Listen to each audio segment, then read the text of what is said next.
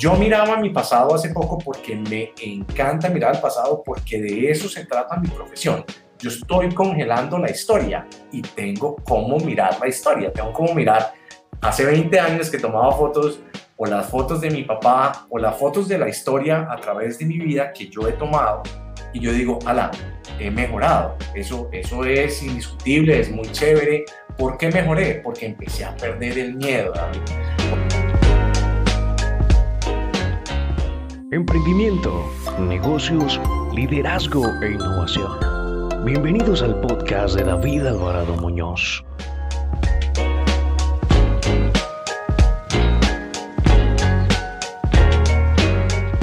En la misma línea del propósito de altavoz, de subirle volumen a esas iniciativas de emprendimiento que merecen ser divulgadas, porque el cuento que no se cuenta, no cuenta. Nació Ayuda al Profe, el patrocinador de la temporada 1 de esta serie Altavoz. Ayuda al Profe es la plataforma de formación online que apoya a los docentes en su apropiación de herramientas digitales para humanizar las clases en línea que imparten a sus estudiantes y permitir que la educación de calidad continúe, muy a pesar de la pandemia del COVID-19.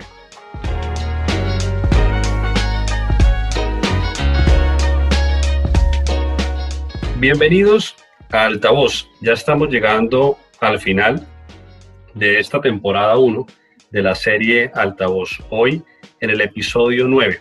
El episodio 9 y el episodio 10 es con Juan Pablo Cohen, fotógrafo formado en la ciudad de Nueva York y en este momento coordinador de reportería gráfica del periódico de la ciudad de Cúcuta, La Opinión. Y como lo dice Juan Pablo, la mejor cámara es la que está con uno. A continuación, esta parte 1 con Juan Pablo Cohen.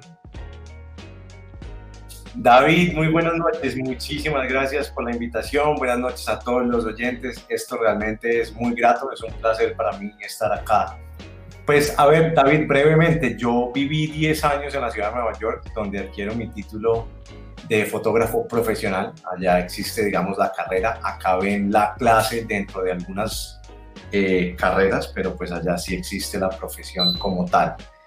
Em, la estudié, me desempeñé mucho en la parte de arquitectura, por así decirlo, de fotografía arquitectónica y fotografía de modas, pues mi universidad era muy enfocada a eso, era una, universidad de modas. Hace 10 años decido regresar ya casi 10 años, los voy a cumplir ahorita, y por fortuna me, me, ubico en el diario La Opinión, me dieron la oportunidad, allá he subido algunos pues escalafones, hoy en día soy el coordinador de reporteros gráficos ya hace algunos años, y es, es, ha sido otro mundo para mí, obviamente es, es, es mi profesión, pero es una faceta totalmente diferente a lo que me dedicaba cuando vivía en el exterior. Eso es más o menos a grandes rasgos lo que, lo que sucedió de allá hasta hoy. Juanpa, un poco para, para volver más adelante al momento actual de lo que haces, pero regálanos un poquito de contexto, incluso antes de salir del país a estudiar fotografía. ¿Cómo, cómo llega y en qué momento crees que llega la fotografía al proyecto personal de Juan Pablo, que, ya empiezas a pensar, hombre, esto puede ser mi proyecto de vida? Mi papá es arquitecto, David. Entonces mi papá siempre fue una persona visual. En mi casa siempre existieron cámaras. Él retrataba el progreso de sus obras. A mí siempre me llamó la atención el tema de las cámaras y los detalles. Yo siempre veía planos en mi casa. Mi papá eh, delineaba, dibujaba, eh, y eso para mí, la parte visual para mí siempre estuvo muy presente desde, desde pelado. Cuando yo decido irme, que termino el colegio acá, yo siempre, digamos, me quise ir. Mi hermana ya vivía allá. Yo llego allá con una incertidumbre de que, que voy a estudiar. Yo no puedo decir que yo salí del colegio sabiendo qué quería hacer porque ese no fue mi caso. Sabía que era una persona muy visual, pero también sabía que no quería la arquitectura en mi vida no sé por qué motivo, hoy en día, créanme que la amo, la adoro, estoy hasta pensando en, en, estudiarla porque tengo un amigo muy cercano que empezó a estudiarla después de viejo y después de viejo me refiero, él empezó su carrera a los 33 años. Entonces, con ese punto de partida de ser una persona visual, de tener un papá arquitecto que siempre me inculcó a detallar, llego allá, mi hermana que también estaba en el área del arte, ella es diseñadora de joyas, me dice, Juan, ¿por qué no viene a mi universidad y mira el catálogo de carreras? Yo recuerdo que la primera vez que abrí el catálogo vi fotografía y yo le dije, Nana, yo, yo quiero eso, me parece supremamente interesante y creo que que va conmigo. Y fue amor a primera vista. Allá empecé mi carrera, hice las tres cuartas partes. Después me tocó retirarme por temas de, de tiempo y terminé en otro lado, pero pues ese fue el inicio y por eso fue que decidí que iba a hacer fotografía. Y no me arrepiento, al sol de hoy soy un fotógrafo muy feliz. Juanpa, de pronto no sé si recuerdas ya cuando iniciaste pues los estudios, e, ese momento en el que confirmaste que pudo ser de pronto algo interno, pero como esa satisfacción interna de que miércoles escogí lo que era, porque cuando nos cuentas de que ves el catálogo y sientes, siempre hemos hablado y me parece bien interesante de, de ese feeling interno, ¿no? Como ese sentimiento de que, oiga, por aquí puede ser el camino, pero no está confirmado porque no hemos empezado a andar ese camino. Pero ya una vez comienzas a andar ese camino, de la formación, ¿qué es lo que crees que te hace sentir que acertaste en la decisión?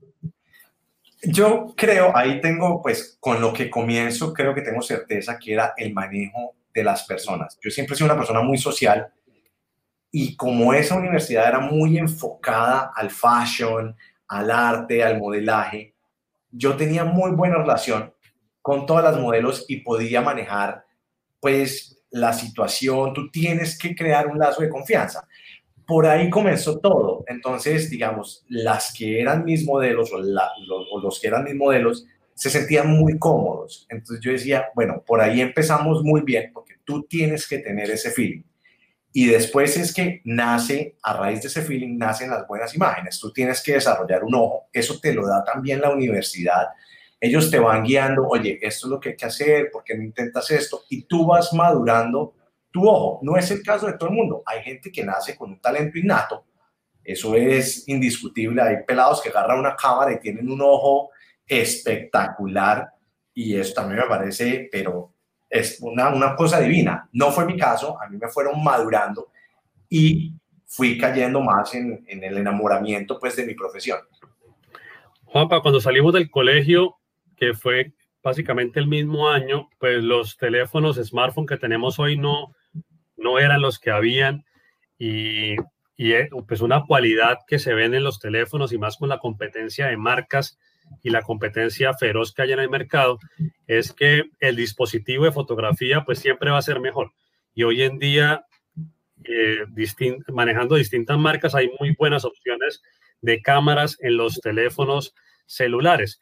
Entonces, de pronto alguien que escuche este episodio y pueda aprender algo, me llama la atención cuando hablas de madurar el ojo, ¿cierto? Como, como ese olfato que se va afinando, pero en este caso es el ojo, que, es el recurso que se va afinando.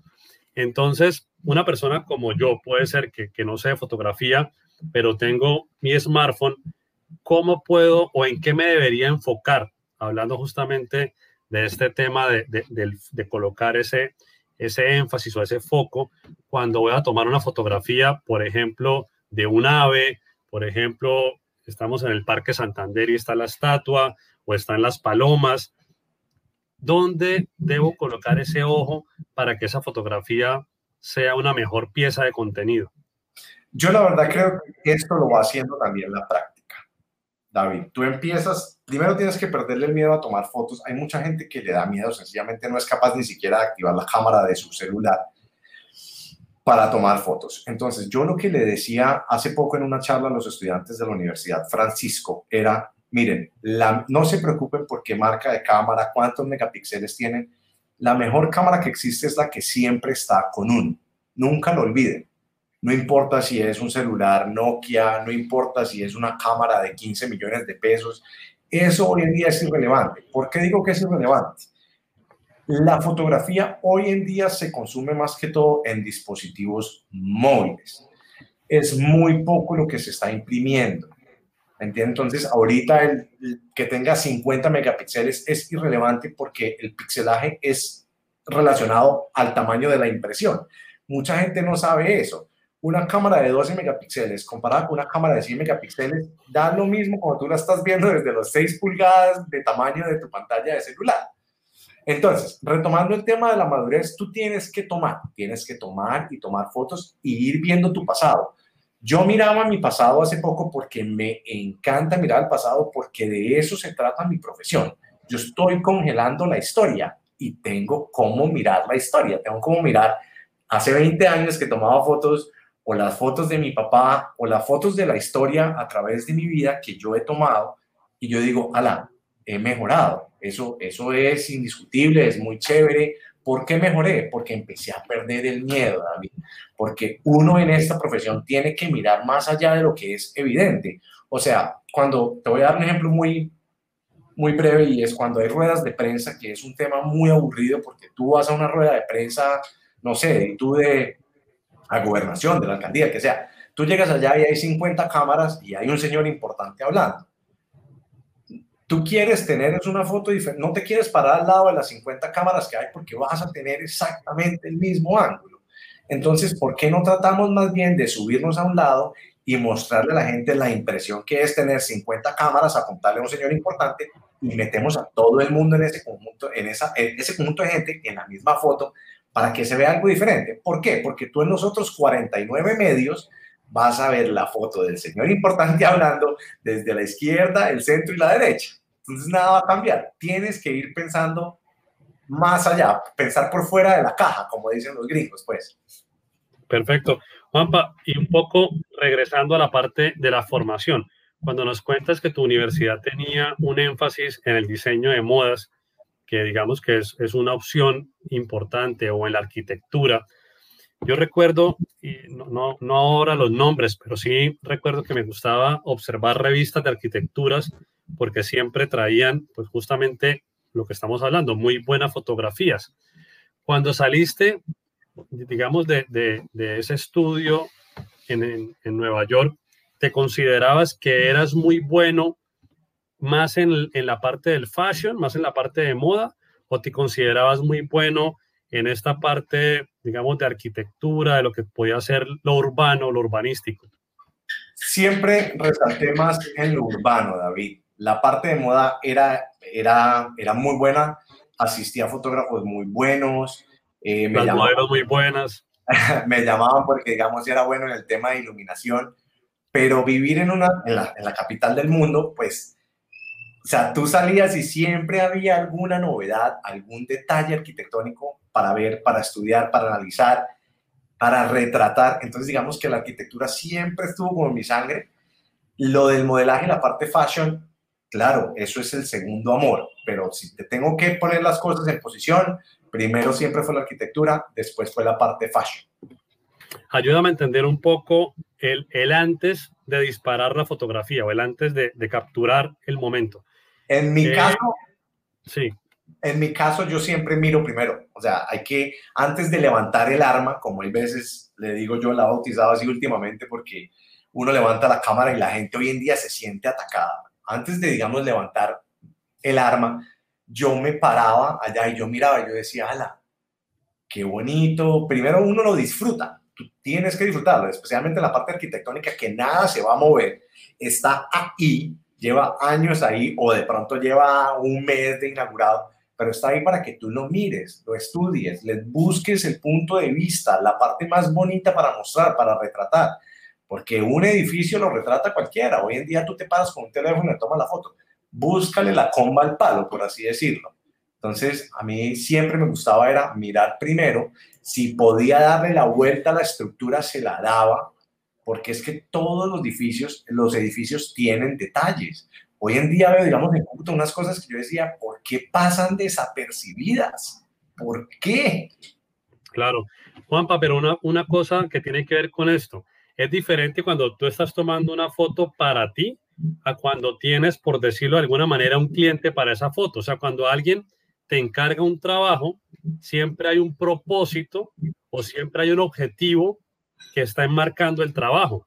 Si estamos hablando de moda, seguramente hay una marca que está representando esa línea, ese lanzamiento, ese desfile, etcétera. Y en el caso de la arquitectura, pues puede haber una firma, puede haber una agencia. Entonces, en, en los dos casos, ¿cómo cumplir esa tarea de darle al propósito, teniendo en cuenta que si es un edificio, está quieto, pero tienes que cumplir con un propósito del trabajo que te, encomendaron. Exacto, bueno, ahí todo va muy de la mano con la comunicación que uno tenga con el cliente. A veces el cliente quiere ver su edificio, pero olvida que tiene un entorno que también sirve para amenizar esa fotografía.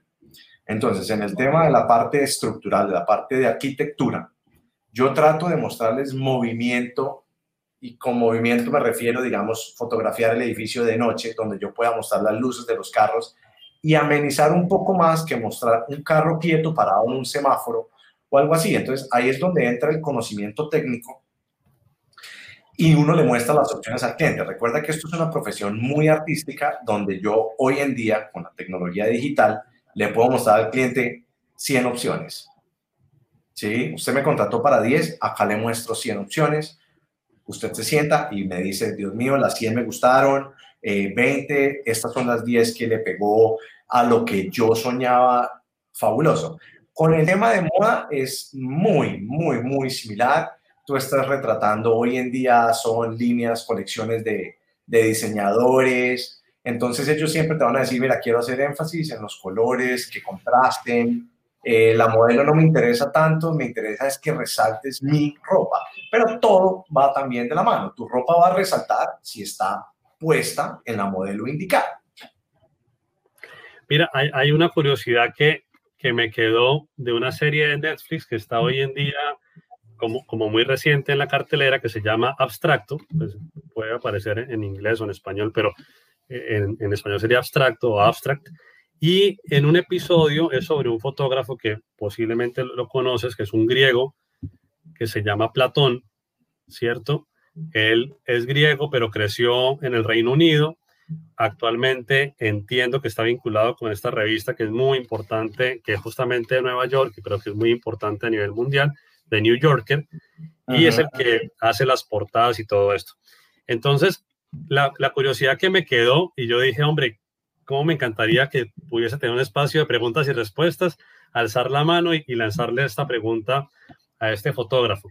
Él, él hace, por ejemplo, muchas fotografías del rostro. Él, pues, ha fotografiado de Bill Clinton hasta hoy a todos los presidentes de Estados Unidos, ha fotografiado a Gaddafi, hasta Hugo Chávez, en fin. Lo conozco, lo conozco, conozco su trabajo, es, es un Entonces, excelente a mí me parece súper interesante que él siempre muestra los ojos, pero los ojos, Juan Pablo, son muy expresivos. Como un fotógrafo, como el caso de, este fotógrafo o tú, por ejemplo, pueden llegar a, mostrar tanto solamente con una franja del rostro que son los ojos. Los ojos, bien, y se ha dicho toda la vida, los ojos son la ventana del alma. Eso no hay duda alguna. O sea, fíjate que hoy en día estamos viviendo algo muy similar y es, permanecemos con el 60% de nuestra cara tapada, pero tú sabes cuando una persona casi que está sonriendo, así tenga el tapabocas puesto por los ojos. ¿Sí me entiendes? O sea, la expresión facial tú la puedes deducir a través de los ojos. Tú a través de los ojos pues deduces, no, es simple lógica. Cuando estás triste, si lloras, si estás brava, hay gente que se pone sencillamente, se le explotan los vasitos y se le ponen los ojos rojos. Los ojos son la ventana del alma, los ojos son muy, muy dicientes. Juanpa, cuéntanos un poquito de, del vacío que hay entre dejar Nueva York y regresar a Cúcuta, pero después de 10 años, eh, claramente Cúcuta pues es la ciudad del corazón, creciste acá, ¿cierto? La familia, pero vienes como, como lo decías, de la capital del mundo. Entonces, eh, pues si hubiese llegado a Medellín, claramente hay un cambio, pero de repente, bueno, Medellín, ¿cierto? La ciudad se ganó un premio hace poco de la más innovadora del mundo, en fin, pero regresaste a tu ciudad. Un poco ese vacío entre dejar Nueva York y llegar a Cúcuta, ¿cómo fue eso? No, David, para mí eso es, fue una llenada del alma espectacular. Yo no me arrepiento. Esta pregunta obviamente me la hace muy seguido. ¿Usted por qué se vino? La respuesta pues es un poco también, eh, la puedo dar y es, eh, una cosa es conocer Nueva York como turista. Otra cosa es usted vivir, tener tres y cuatro trabajos, no descansar nunca durante, en mi caso fueron como seis años que, que me volví un workaholic, un adicto al trabajo el no parar nunca te empieza a cansar. Eh, el neoyorquino tiene una fama de ser grosero, de ser déspota, de no dar direcciones de dónde queda algo, porque siempre vive en un trajín que te lleva a un nivel de estrés terrible. Te voy a dar un ejemplo muy cercano. Mi hermana se me desmayó en el subway tres veces donde yo recibía la llamada del hospital diciéndole, usted es pariente de Diana Cohen. Yo, sí, claro, su hermana se desmayó por un episodio de estrés. Yo no quería llegar a eso y desde el día que yo salgo de Colombia, mi corazón se queda acá en Cúcuta.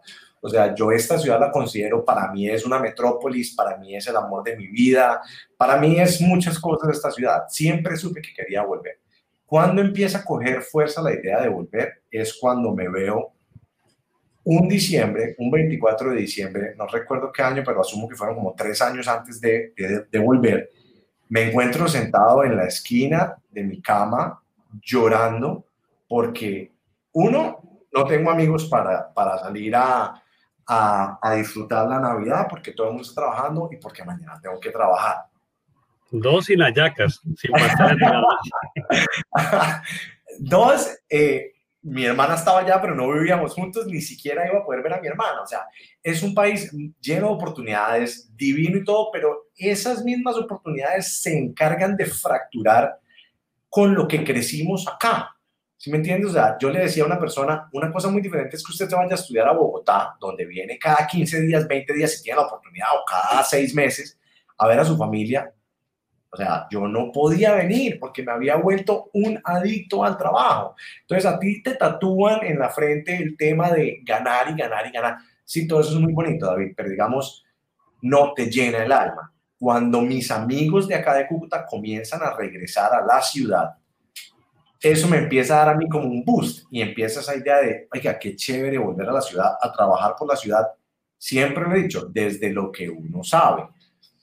Eh, mis amigos comenzaron a volver y faltaban dos, dos o tres. Entre esos yo. Yo un día, pues ese día sentado en la cama, yo dije, yo me voy a devolver. ¿Cuándo? No sé, tengo que estructurar el proyecto, ta, ta, ta. Pasa otro año, volvemos a un 24 de diciembre en la misma situación, sentado en una esquina de mi cama con un plato de pasta, literalmente en lágrimas porque acabo de hablar con mi mamá. Y esa es mi Navidad, solo en una parte de estudio, donde tengo a mi hermana, no sé, dos, tres kilómetros de distancia y tampoco lo puedo, la puedo ver. Es muy duro. Ese día dije, en un año me voy. Exactamente un 26 de diciembre llego yo a Cúcuta y desde entonces, mira, a mí, o sea, mi corazón vive lleno de felicidad. A mí me ha ido muy bien en esta ciudad, no me puedo quejar, yo sé que mi profesión no es lo que era ya, pero igual yo soy tan despegado a lo material, para mí las cosas van mucho más allá de eso, de lo que yo pueda hacer como persona, desde mi profesión, o sea, son tantas cosas que me llenan el alma de estar acá que, que para mí por nunca fue un vacío, sino fue terminar de llenar el vaso de felicidad. Genial, calidad de vida y pues poder estar con, con los nuestros, eso es invaluable. Juanpa, cuéntanos un poquito de ese trabajo que, que, asumes cuando regresas y tienes la oportunidad en el periódico La Opinión, cómo, además de, de, de la parte académica, pues que, que, claramente fue lo que te formó para trabajar en esto, pero cómo las experiencias de haber estado en Nueva York te sirvieron para empezar a aplicar acá tu trabajo en la opinión porque pues, no era arquitectura, no era el tema de moda, e, era reportería gráfica. Exacto, y para mí fue, eso fue duro, eso fue un tema complejo. Eh, yo recuerdo que coincidí con el, con el entonces director del periódico, José en Bucaramanga. Eran las primeras vacaciones que yo me daba como en más o menos en siete años. Yo llego acá y en una Semana Santa me dicen, vámonos para Bucaramanga. Mis amigos que estaban acá hicimos un paseo muy rico. Creo que son las únicas vacaciones que también he tenido como en, como los 10 años que llevo acá. Y allá coincido en algún lugar con el director del periódico claro, lo conozco de, de, infancia porque pues sus hijas son amigas de mi hermana, son amigas mías. Y él me dice, Juan, ¿qué va a hacer? Y yo le dije, no sé, Doc, yo en ese entonces tenía soñado el tema de las galerías, porque Nueva York pues es un, es un negociazo tener una galería. Acá, obviamente no tanto. Y él me dijo, Juan, ¿por qué no se viene a trabajar conmigo? Yo le dije, Doc, no es mi fuerte, pero pues agarremos el toro por los cachos y de una así, retornando de Semana Santa, me vinculo al periódico y así pues fue en ese entonces un golpe muy duro porque no es para lo que tú eres bueno. Sí, o sea, tú te consideras bueno en dos áreas de la fotografía donde has estado trabajando una década y todo el mundo te ha dicho, oye, qué bien, te ha ido bien económicamente, te han salido clientes, pero caes en un sector de la fotografía donde es totalmente desconocido y el primer miedo es, vienen eh, la parte judicial de la fotografía, la parte de orden público, que digamos yo vengo de una ciudad donde todo está en paz, ¿sí? donde la reportería gráfica no era lo mío, ni a mí me van a llamar porque hubo un muerto aquí o incendiaron allá, no era lo mío, acá sí. Y yo recuerdo que de las primeras misiones, las llamamos nosotros en el periódico, que tuve, fue un caso judicial muy triste y fue un niño ahogado allí en la vía del puerto. Eso para mí fue muy, muy duro. O sea, creo que nunca había visto un muerto, mucho menos un menor de edad. Entonces, esa parte sí me entró como, como un baldado de agua fría, gracias a los compañeros de la época, o sea, gente ya con mucha cancha, a uno lo van como suavizando frente al tema. De ellos obviamente aprendí mucho, todo lo que sé hoy en día. Hay figuras importantísimas en la parte de reportería gráfica acá en esta ciudad. Y ellos te van formando. Tú obviamente aplicas tu propio criterio, pero ellos te van diciendo, oiga, mire, tranquilo, esto... Uno tiende a normalizar la parte judicial, pero eso no es normal. O sea, que a una persona la asesinen no es normal en ningún lado.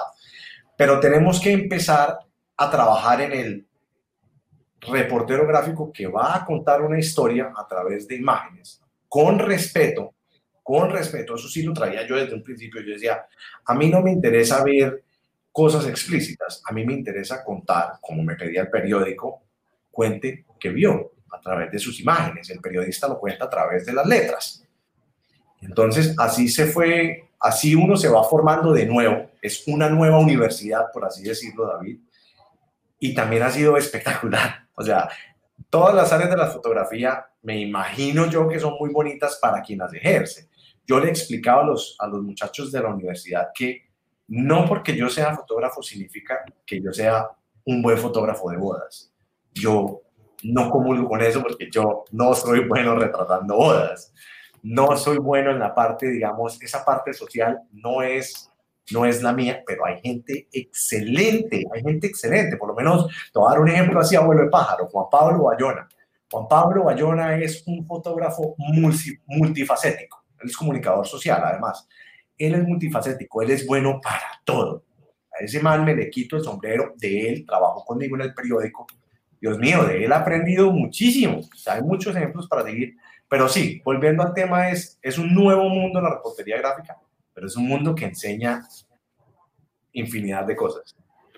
Juanpa, y cuando nos explicabas hace unos minutos la importancia de madurar el ojo, que nos hiciste pues la, la, el ejercicio para una persona que quisiera empezar, y tú nos decías, indudablemente hay que lanzarse y la repetición casi que hace al maestro. No fueron tus palabras, pero un poco la interpretación. Entonces, e, ese ojo maduro que ya traías de un ejercicio distinto o de un ejercicio en otro campo, pero que ya traías ese ojo maduro, ¿te sirvió ese grado de maduración o tuviste que darle otro enfoque para aplicarlo a tu trabajo en el periódico? Creería que un poquito de las dos. ¿Y por qué?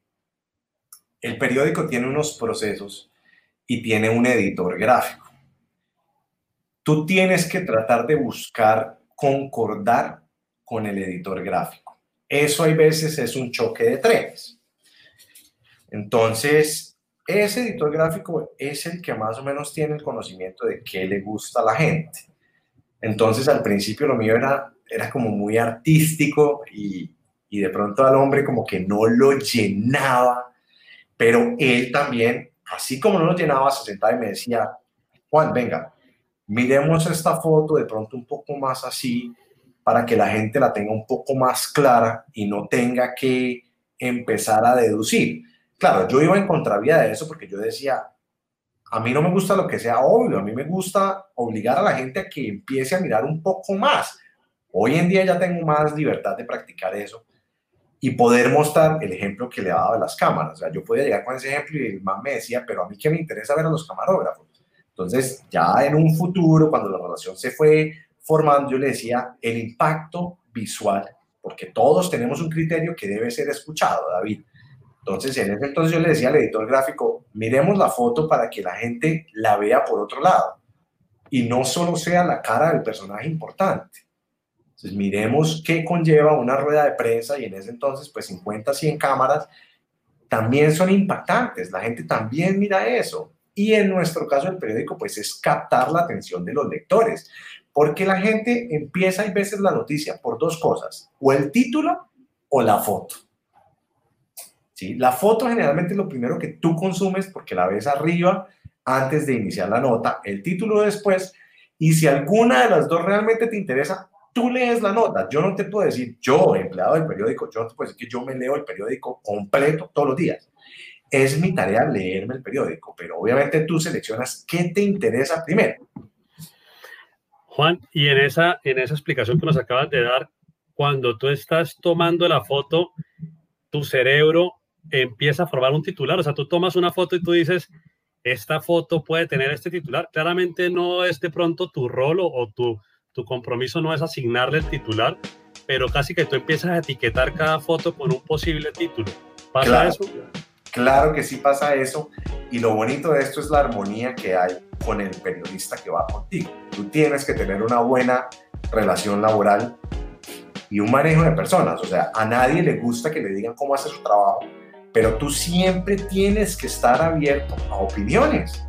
Y eso es lo bonito de mi trabajo. Por lo menos yo muchas veces puedo estar ubicado en un lado donde yo digo, este es el mejor ángulo. Pero el periodista que está conmigo puede estar en otro lado y me dice, uy Juan, venga para acá porque mire, mire, mire lo que, se, lo que veo desde acá. Pues yo corro para allá. ¿Por qué razón habría de decirle que no? O sea, mientras más ojos hayan, muchísimo mejor.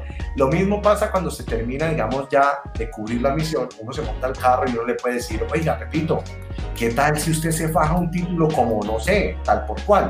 Y al hombre le suena la flauta. O sea, todos tenemos que tener disposición de escuchar, porque no somos los dueños de la verdad. Muchas gracias por haber llegado hasta el final de la parte 1 la próxima semana nos conectamos nuevamente con esta parte 2 y parte final de este gran episodio sobre fotografía, creatividad, arte con el fotógrafo cucuteño Juan Pablo Point. Por favor, ayúdenme a compartir con una persona más este contenido y si aún no se han registrado a mi boletín dominical, les pido que vayan al sitio web David Alvarado MU y ahí está la opción para registrarse y cada domingo poder estar en contacto y actualizados con el podcast.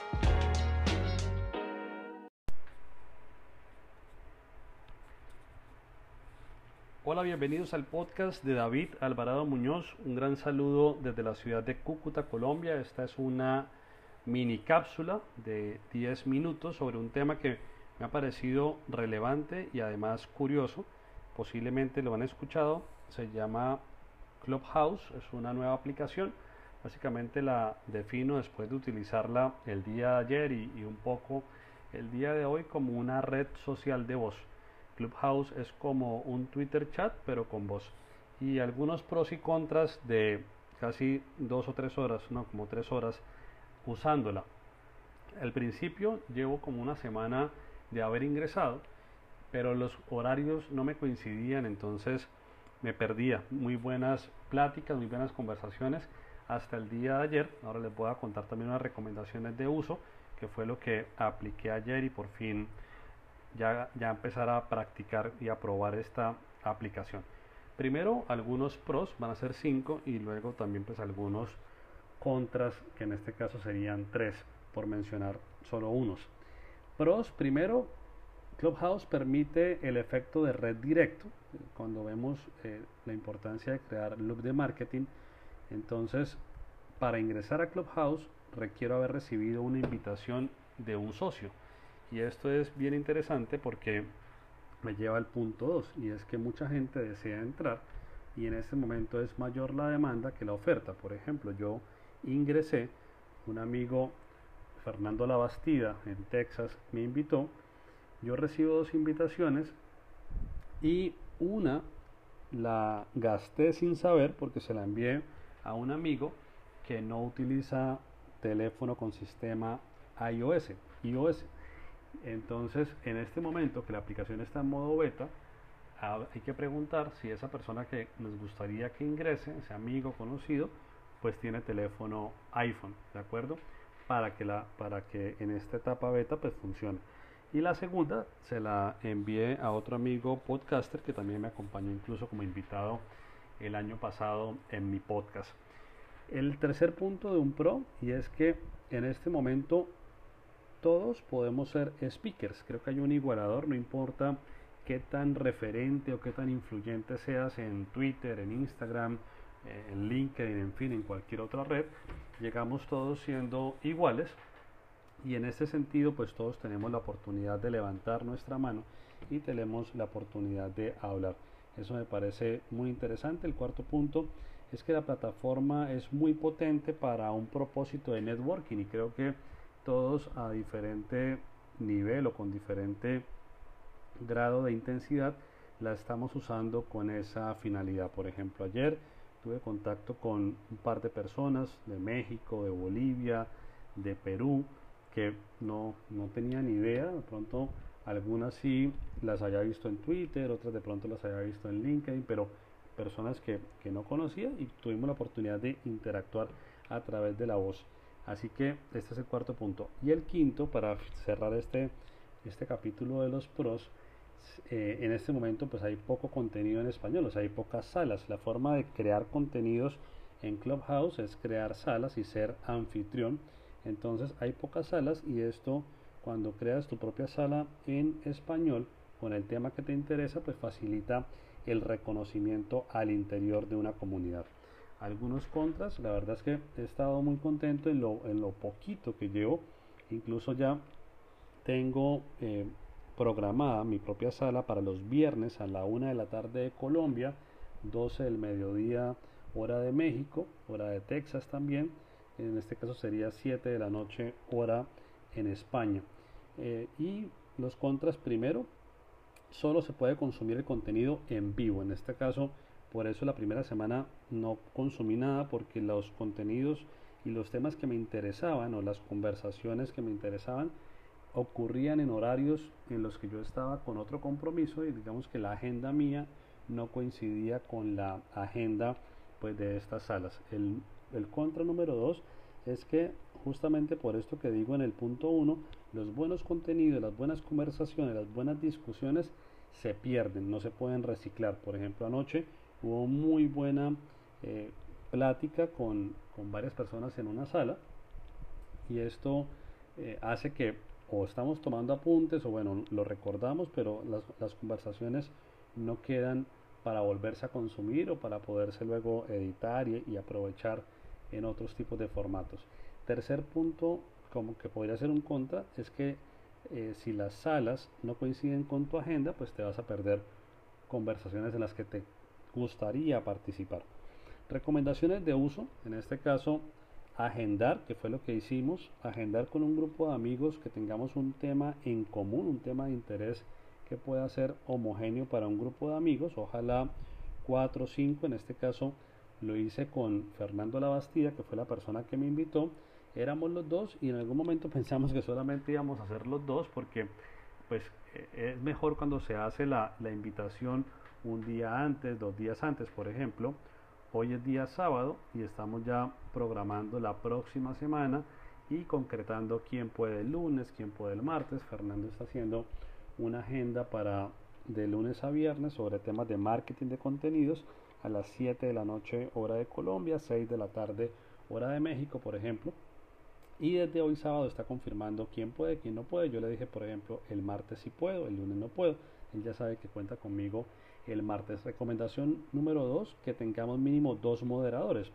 En algunos momentos un moderador puede perder la conexión, la plataforma, como estamos en modo beta, la plataforma de pronto lo saca. Algo puede pasar, pero siempre va a quedar otro moderador en la sala que permita que fluya la conversación, que exista esta buena onda, esta buena energía y ojalá más de dos, ojalá tres, cuatro, cinco moderadores que le den dinamismo a la reunión. Es como si estuviésemos en una sala eh, con amigos, en este caso pues justamente amigos son pocos, por lo mismo que les explicaba al principio de la forma como ingresamos y pues, lo otro que les explicaba también y es la potencia del networking, pero es una sala donde nos podemos conocer con personas, posiblemente uno que otro ya seamos conocidos, pero seguramente la gran mayoría van a ser desconocidos que ahí empezamos a interactuar. El día de ayer, después de ser dos, entraron dos personas y al cabo de cinco minutos éramos 20 y luego la sala tomó un dinamismo muy interesante al punto que había pasado una hora y todos querían hablar. Se puede hacer audiencia activa o pasiva, que eso les voy a explicar ya para cerrar. Entonces, para mí, si hacemos una comparación, analogía con Twitch, diría que Twitch es al video lo que Clubhouse es al audio. Con la diferencia que en Twitch, por ejemplo, si no, si no lo usan, los invito a que lo, lo revisen en Twitch, es muy interesante. Mi canal en Twitch es David Alvarado MU, es igual que mi, que mi cuenta en Clubhouse, David Alvarado MU, o mi perfil de Twitter es el mismo, David Alvarado MU. En Twitch, por ejemplo, yo hago un show los martes a las 7 de la mañana hora de Colombia y los viernes a las 7 de la mañana hora de Colombia. A veces es a las 8 cuando el invitado de pronto es mexicano, que no lo voy a hacer madrugar a las 6 de la mañana. Lo, lo muevo un poquito a las 8 de la mañana, pero por lo general es 7 de la mañana martes y viernes. Entonces, en Twitch tenemos la posibilidad de escoger cuando terminamos el directo que nuestro contenido, que nuestro programa quede durante los próximos 15 días para ser consumido en diferido. Acá ya les decía que no, el contenido o esas conversaciones son solamente en el momento en directo y luego se pierden. Y en Twitch la audiencia puede interactuar entre sí. Eh, los que saben de Twitch o los que van a mirar Twitch hay un chat. Ese chat es solamente de texto pero entre la audiencia en ese chat de texto se puede interactuar. En Clubhouse para participar se debe solicitar el uso de la palabra levantando la mano, hay un botoncito de una mano que lo activamos para que los moderadores o el moderador nos vea. El moderador tiene la potestad de aceptar o no aceptar para que la persona suba y tenga la posibilidad de abrir su micrófono y hablar. De lo contrario, no tendríamos la opción de abrir nuestro micrófono y pues solamente estaríamos escuchando. Esto hace que tú decidas si quieres ser una audiencia activa, en el ejemplo de levantar la mano, pedir el uso de la palabra, subir y hablar, o solamente pasiva porque hay temas que son muy interesantes y también se puede aprender de grandes referentes que están llegando a la plataforma. Los invito, si les gusta el tema de los negocios, la innovación, el marketing de contenidos a suscribirse a mi newsletter. Mi sitio web es davidalvaradomu.com. Ahí está la, la, suscripción al boletín, es un boletín dominical para poder seguir en contacto con estos temas y ojalá nos conectemos y nos escuchemos en Clubhouse.